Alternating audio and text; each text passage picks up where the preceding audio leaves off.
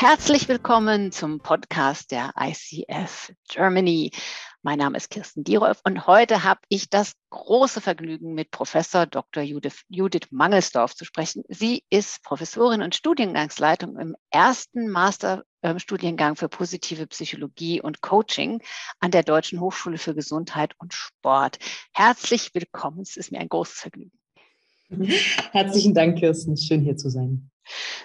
Ähm, ich bin ganz fasziniert davon, dass jetzt Coaching und positive Psychologie in einem akademischen Masterstudiengang in Deutschland angeboten wird. Kannst du mal erzählen, wie das, wie das kam und auch was ihr da anbietet? Mhm. Also tatsächlich ist ja die positive Psychologie als Wissenschaft eigentlich schon seit 20 Jahren in der Wissenschaftswelt etabliert und hat aber ganz lange vor allem im englischsprachigen Ausland auch akademische Ausbildung mit sich gebracht. Also Studiengänge in Master in positiver Psychologie gab es ja weltweit schon einige, aber wir als Deutsche sind ja doch eher etwas hinterher, wenn es so um die Frage des Glücks und gelingenden Lebens geht. Wir sind ja eher bekannt für den sehr kritischen und manchmal auch eher pathologisierenden Blick in der Psychologie. Mhm. Das heißt, das ähm, hat eine lange Geschichte, dass wir auch versucht haben, so politisch in die Richtung zu wirken, diese Akademisierung des Fachs auch in Deutschland voranzubringen. Und tatsächlich ist Coaching das Anwendungsfach Nummer eins der positiven Psychologie. Das heißt, ganz viele Menschen, die diese Wissenschaft in die Praxis umsetzen, tun das vor allem in der Arbeit mit Einzelklienten und zwar primär im Kontext von Beratung und Coaching und ähm, auch natürlich im therapeutischen Setting. Aber das ist neben dem großen Feld von ähm, Unternehmensentwicklung eines der ganz, ganz großen Anwendungsgebiete. Was ist denn da vielleicht für diejenigen, die den Begriff noch nie gehört haben? Was ist denn da der Unterschied von positiver Psychologie und es gibt ja keine negative Psychologie, aber Psychologie. ähm, ganz genau. Also die, sagen wir mal, ähm, althergebrachte Psychologie, wenn man so möchte, hatte auch geschichtlich bedingt einen sehr defizitorientierten Blick auf den Menschen. Also man hat lange Zeit eben gefragt, was ist das Problem, was sind die Herausforderungen, was stimmt nicht und wie können wir dem entsprechen.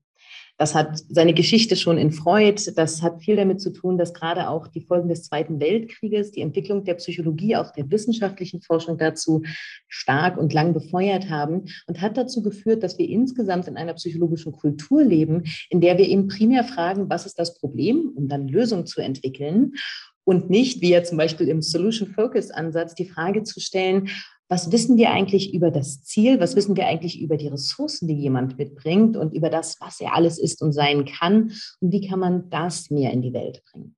Und ungefähr um die Jahrtausendwende ist einer der heute berühmtesten Psychologen der Welt zum ähm, Präsidenten der American Psychological Association geworden, Martin Seligmann, der ja so für seine Depressions- und Hilflosigkeitsforschung bekannt ist. Und er hat gesagt, nach 30 Jahren Depressionsforschung kann ich Ihnen sagen, die Abwesenheit von Leid ist etwas anderes als die Anwesenheit von Glück und Erfüllung. Und wir wissen als Wissenschaft eigentlich nichts darüber, was ein glückliches und erfülltes Leben ausmacht und was Menschen wirklich hilft, sich selbst zu erkennen, in dieser Welt wirksam zu werden und so weiter. Und wir brauchen eine neue wissenschaftliche Auseinandersetzung mit der Frage des gelingenden Lebens. Und er hat das Ganze dann eben positive Psychologie genannt, nicht als Abgrenzung zu so etwas wie negativer Psychologie, so wie du ja schon so spaßvoll in den Raum brachtest, sondern tatsächlich an die Frage von positiver menschlicher Entwicklung. Und das war auch so ein bisschen eine Provokation als Begriff, um zu sagen, wir brauchen was Neues und anderes, um den Menschen ganzheitlich zu verstehen. Und heute gibt es viel Forschung, die eher sagt, wir sind so die, äh, also der Forschungsbereich von Erfüllung und gelingendem Leben. Aber der Begriff der positiven Psychologie ist halt der etablierte Fachbegriff dafür. Mhm. Das passt ja super zu unserer ICF-Coaching-Definition auch. Ne? Also gucken, ähm, ressourcenorientiert, der Kunde, die Kundin ist, ist ganz ganzheitlich und ähm, ja, also äh, dann ist ja diese, äh, der, der Masterstudiengang für positive Psychologie und Coaching im Grunde ganz stimmig so. Äh, das würde ich auch sagen, weil tatsächlich das ja häufig die Schwierigkeit ist, dass Ähm, das wissenschaftliche und akademische Fach dazu, das ist hochspannend, aber natürlich eine Frage, die uns allen unter den Nägeln brennt, als Menschen, die mit Menschen arbeiten und ja für Menschen auch so ein Stück weit die Welt bewegen wollen. Wie können wir das ganz konkret, praktisch auch umsetzen? Also wie können wir das Wissen eben nutzbar machen? Und dafür ist Coaching einfach einer der, würde ich sagen, wichtigsten Schlüssel überhaupt dafür, um die wissenschaftlichen Erkenntnisse in das Leben von Menschen zu bringen. Mhm. Mhm. Wie kann ich mir denn so ein, ein positives Psychologie-Coaching vorstellen? ähm, Im Prinzip haben wir, arbeiten wir auf den gleichen Maxim, genau auf den gleichen Maxim wie der ICF, also stark lösungsorientiert, ne, auch stark im systemischen Raum natürlich. Aber was nicht aber, sondern und, was dazu kommt, ist nochmal ein ganz starker Blick auf die ähm, Persönlichkeit, also sowas wie, welche Stärken bringt eine Person mit? Was verrät mir das aktuelle Ziel über den übergeordneten Lebenssinn? Welche Vision steckt eigentlich hinter dem Ziel, mit dem ein Coaching-Klient zum Beispiel gerade kommt. Das bedeutet, dass ähm, wir bestimmte, wenn man so möchte, ergänzende Elemente haben, wie das, wenn wir das Ziel einmal klar definiert haben, wir danach auch fragen, und stell dir vor, das ist eine berühmte Frage des Positive Coaching-Ansatzes, das Ziel, dieses Ziel zu erreichen, ist nur der erste Schritt. Und stell dir vor, da sind noch zehn weitere große Schritte, die danach folgen. Wohin führt dich das? Und von dieser Vision aus heraus auch in den aktuellen Prozess zu arbeiten. Oder dass wir immer auch schauen, was sind die wichtigsten Signaturstärken? Also was macht die Person im allerbesten Kern auch aus? Und wie kann das für den Coaching-Prozess genutzt werden? Und so bereichern quasi verschiedene Elemente den Ansatz, äh, den lösungsorientierten Ansatz. Und wir sagen immer, die reine Lösungsorientierung begleitet den Klienten auf dem kürzesten Weg hin zu seinem Ziel oder dem, der Lösung, wenn man so möchte. Ähm, und der Positive Coaching Ansatz ist stärker wachstumsorientiert. Das heißt, er ist meistens ein Stückchen länger ähm, und versucht aber die gesamte Person mit in den Prozess einzuschließen, um dann eben nachhaltig auch Ressourcen zu stärken, die über den Prozess hinausgehen. Mhm, cool. Mhm. Mhm. Und ähm, du hast gerade, als wir vorhin gesprochen haben, so ein bisschen erzählt von, was die Studierenden denn äh, lernen. Magst du ein bisschen erzählen von, äh, von, vom Studiengang, was da die Inhalte sind? Mhm. Also im ersten Semester geht es uns ganz stark um die Grundlagen der positiven Psychologie. Also was ist das überhaupt, Glück und ein erfüllendes Leben? Wir alle wünschen uns ständig Glück zum Geburtstag, äh, ich bin gerade frisch verheiratet, zur Hochzeit. Ähm, ne, es wird einem immer viel Glück gewünscht oder ein glückliches Leben, aber was bedeutet das eigentlich? Und ähm, welche Ideen und auch falschen Ideen gibt es da draußen in der Welt, die Menschen eigentlich beim Streben nach Glück genau davon abhalten, glücklich zu werden? Also solche ganz grundsätzlichen Fragen. Und dann schauen wir uns dieses große Gebiet der positiven Diagnostik an. Diagnostik klingt ja immer schon gleich so wie einen halben Meter Abstand und genau danach bekomme ich einen Stempel und der ist mit Sicherheit nicht gut. Ähm, und hier meint Diagnostik tatsächlich mehr zu verstehen, wer bin ich im Kern wirklich, im besten meiner selbst? Was ist mein Sinn? Was sind die Werte, die ich niemals über Bord werfen würde?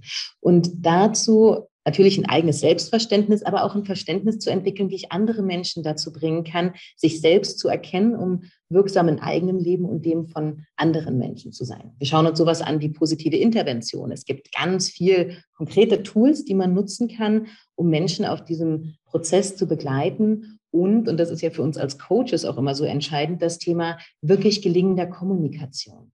Also wie funktioniert es eigentlich so, in Kontakt und miteinander zu gehen, dass danach etwas anders ist durch das, wie wir miteinander umgegangen sind.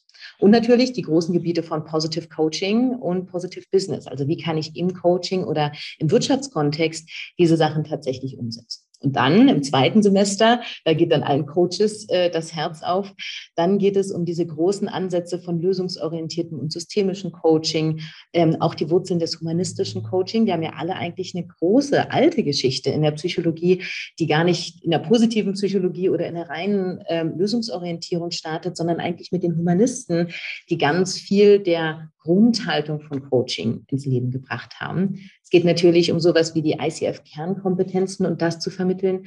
Und was uns aber auch ein großes Anliegen ist, das Thema Ethik und Werte. Wir alle beeinflussen ja unglaublich als Coaches unsere Klienten und auf welcher Grundlage wir das tun und wie wir das tun, hat einen großen Einfluss. Das heißt, es geht sehr auch darum, die Menschen an die Hand zu nehmen, ähm, nicht nur wirksam zu sein, sondern auch auf wirklich hohen moralisch-ethischen Standards das Ganze zu tun. Und dann natürlich über den ganzen Prozess immer versuchen wir diese Ansätze von systemisch lösungsorientiertem und ähm, Positive Coaching weiter zusammenzubringen, sodass dann am Ende, wenn dann alle noch im dritten Semester Masterarbeit geschrieben haben und so ihre eigenen empirischen Ideen umgesetzt haben oder Projektideen, ähm, die Leute rausgehen und hoffentlich ein ganzes Stück reicher sind, nicht nur an Coaching-Erfahrung, sondern auch an Haltung dem Leben gegenüber und Erkenntnis.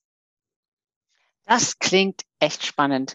Ähm, du hast gerade was erwähnt von so Tools und Techniken. Jetzt weiß ich, dass viele unserer Hörer und Hörerinnen total begeistert sind, wenn sie so ein konkretes Tool aus unserem Podcast mitnehmen können. Hast du ein mhm. Lieblingstool? Ich habe eins, was ich im Coaching also ich habe zwei, die ich im Coaching total gerne einsetze, die gebe ich total gerne mit. Das eine ist so klein und charmant, dass man es immer machen kann, egal womit ein Klient da ist. Und zwar ist das eine Möglichkeit, Klienten im Prozess dazu zu bringen, ihre eigenen Stärken zu sehen. Und zwar egal, mit welchem Thema ein Klient da ist. Also wenn ich zum Beispiel mit einem Familienthema gerade da bin, dann gibt es drei, sag so, Schlüsselfragen in den Stärkenansatz hinein. Die erste Frage ist, worauf in deiner Vergangenheit bist du wirklich stolz?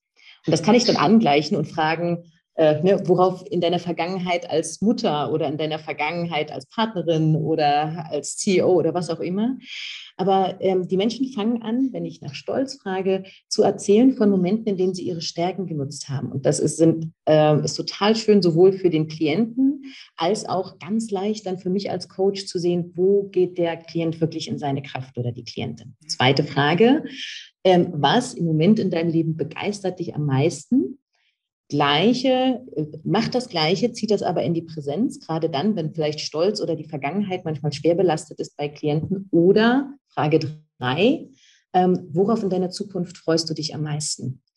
Und alle drei führen in diesen Raum von viel Energie und Stärken und die passen in jedes Coaching rein, selbst wenn ich Zeit habe, ähm, um mich mit dem Stärkenthema im Zuge meines eigentlichen Coaching-Auftrags auseinanderzusetzen. Und wie gesagt, die zweite ähm, Intervention, die ich sehr, sehr liebe, ist, wenn ich einmal den Auftrag mit den Klienten geklärt habe und weiß, was ist der positive Zielzustand und den wirklich ähm, in der Hand halte, das nicht als das endgültige Ziel zu verstehen, wie wir es häufig machen, wenn wir wenig Zeit haben zu begleiten, sondern die Frage danach zu stellen, einmal über diesen Tellerrand hinauszuschauen und zu sagen, stell dir vor, das ist nur der erste Schritt, auch wenn es manchmal unvorstellbar ist, weil die aktuellen Ziele schon so herausfordernd wirken. Und wohin bringen dich die zehn nächsten? Wir nennen das Everest-Ziele im Positive Coaching-Ansatz. Und das führt die Klienten wirklich in eine größere Vision, von der aus alles, was jetzt ansteht, viel machbarer erscheint. Zwei sehr kleine und sehr hilfreiche Tools. Das klingt nach ähm, für alle Coaches, die hier zuhören, auch machbare Interventionen? Gibt es irgendwie Risiken und Nebenwirkungen, wo du sagst, also so ein Everest-Ziel, mach mal nicht wenn, oder so? Ja, unbedingt. Also Kont Kontraindikation ist gut. Dass genau. genau. Also Everest-Zielearbeit würde ich nicht machen, wenn Klienten schon sehr belastet kommen oder wenn das aktuelle Ziel schon unerreichbar erscheint. Mhm. Also, ja, okay, super.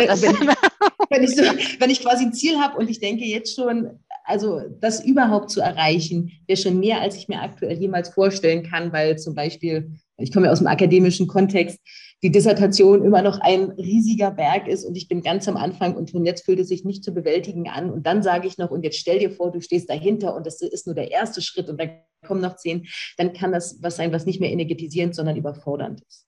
Aber dann, wenn Klienten mit klar umrissenen Zielen, die auch erreichbar scheinen, da sind, dann kann das ein tolles Tool sein. Ah, okay. Und bei den anderen drei Fragen, also worauf bin ich stolz, was begeistert, ähm, worauf freue ich mich? Ja, die Frage nach dem Stolz ist die schwerste davon, weil es, weil wir, also gerade auch als viele in der deutschen Kultur, die Idee teilen, dass Stolz etwas Negatives ist und dass wir eigentlich nicht stolz zu sein haben oder wir verbinden das mit ähm, alter deutscher Vergangenheit. Das heißt, das kann etwas sein, wo man sensibel mit umgehen sollte, auch zu fragen, wenn ich weiß, mein Klient hatte eine sehr, sehr schwierige Vergangenheit, dann kann es manchmal sehr herausfordernd sein, ähm, äh, zu dem Thema Stolz gute Antworten zu finden. Ähm, das Zweite, ist, wenn die Zukunft, ne, wenn einer der Bereiche sehr belastet ist, also ob es jetzt die Zukunft oder die Gegenwart ist, und ich sage, worauf, ne, was begeistert dich gerade in deinem Leben am meisten? Und ich denke, mein Leben liegt in Scherben, deswegen bin ich hier. so. Ne, aber dafür bekommt man eigentlich ein sehr gutes Gefühl, auch schon wenn der Klient ähm, seine oder ihre ersten Ideen ähm, vorstellt, von dem, worum es im Coaching gehen kann, wohin geht die Energie. Also ich schaue immer, ne, geht der Klient gerade sehr positiv und engagiert in die Zukunft oder kommt er gerade aus einer großen Entwicklung und frage dann in die Zeitform. Ah, okay, also das, das sind auch nochmal wichtige Dinge zu beherzigen. Ich, ich habe so ein bisschen mitgedacht, als du vorhin erzählt hast, mhm. ge gefragt, worauf bist du ein bisschen stolz? Da habe ich mir so, ups, würde ich, ne, ich, also für mich wäre auch da die Beziehung zum Coach oder mhm. zur Coach total wichtig. Ich kann das jemandem erzählen, worauf ich stolz bin, aber nicht unbedingt jedem ja. oder jeder. Mhm. Ja, und das ist, ich glaube, das ist auch insgesamt für den Kontext von Positive Coaching wahrscheinlich sogar noch mal mehr, wenn du es jetzt so erzählst, als für die reine Lösungsfokussierung, weil Positive Coaching viel mehr mich als Person auch in den Blick nimmt, als ähm, primär das Thema. Also das mhm. heißt, ne, wir führen ja immer Klienten von der aktuellen Herausforderung in Richtung Ziel oder Richtung Lösung. Ähm, aber gerade im Positive Coaching Ansatz geht es wirklich auch dabei, während wir das tun, viel um die Person und wie viel ich von mir gerne auch sichtbar mache oder ohne dass ich so kurz zögere, hat natürlich ganz viel mit der Beziehung zu tun. Ja. Gibt es noch irgendwas, was ich nicht gefragt habe und was du noch gerne erzählen würdest? Ich habe eine Entwicklung in den letzten zwei Jahren und die sehr intensiv miterlebt. Und das ist der, dass das, was die positive Psychologie oder dieser Blick der positiven Psychologie mit Menschen macht, also was macht ein gutes Leben tatsächlich aus oder was macht dich im besten aus, etwas ist, was durch Corona nochmal so viel mehr gefördert und gefordert wird plötzlich plötzlich, weil Klienten merken, ich muss mein Leben selbst, ich muss mein Glück und mein Lebensglück auch selbst gestalten, weil so viele Sachen wegbrechen, die es mir sonst so leicht gemacht haben, einfach mit dem Leben mitzugehen sozusagen.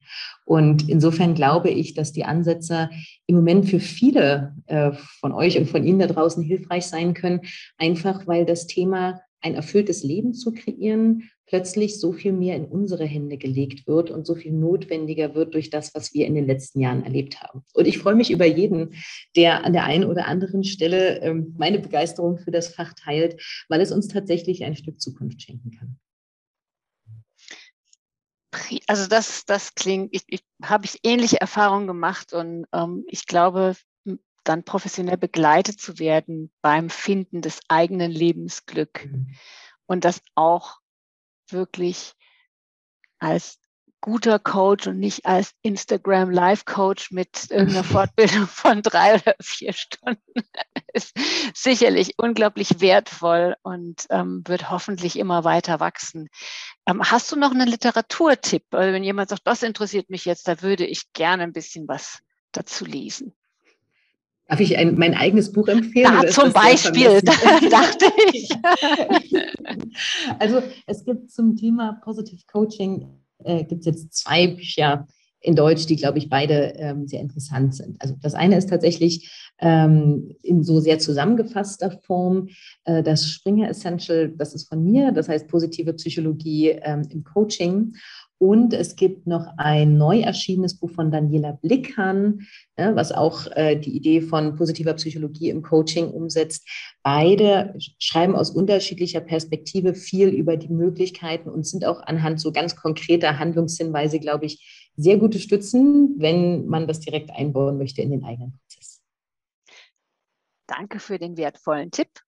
Ähm, vielen Dank, dass du heute da warst. Ähm, die Links und Deine Beschreibung sieht man bei uns dem, auf der Podcast-Seite. Nochmal ganz, ganz herzlichen Dank. Danke dir, Kirsten. Es hat viel Spaß gemacht. Mir auch. Ciao, ciao. Ciao.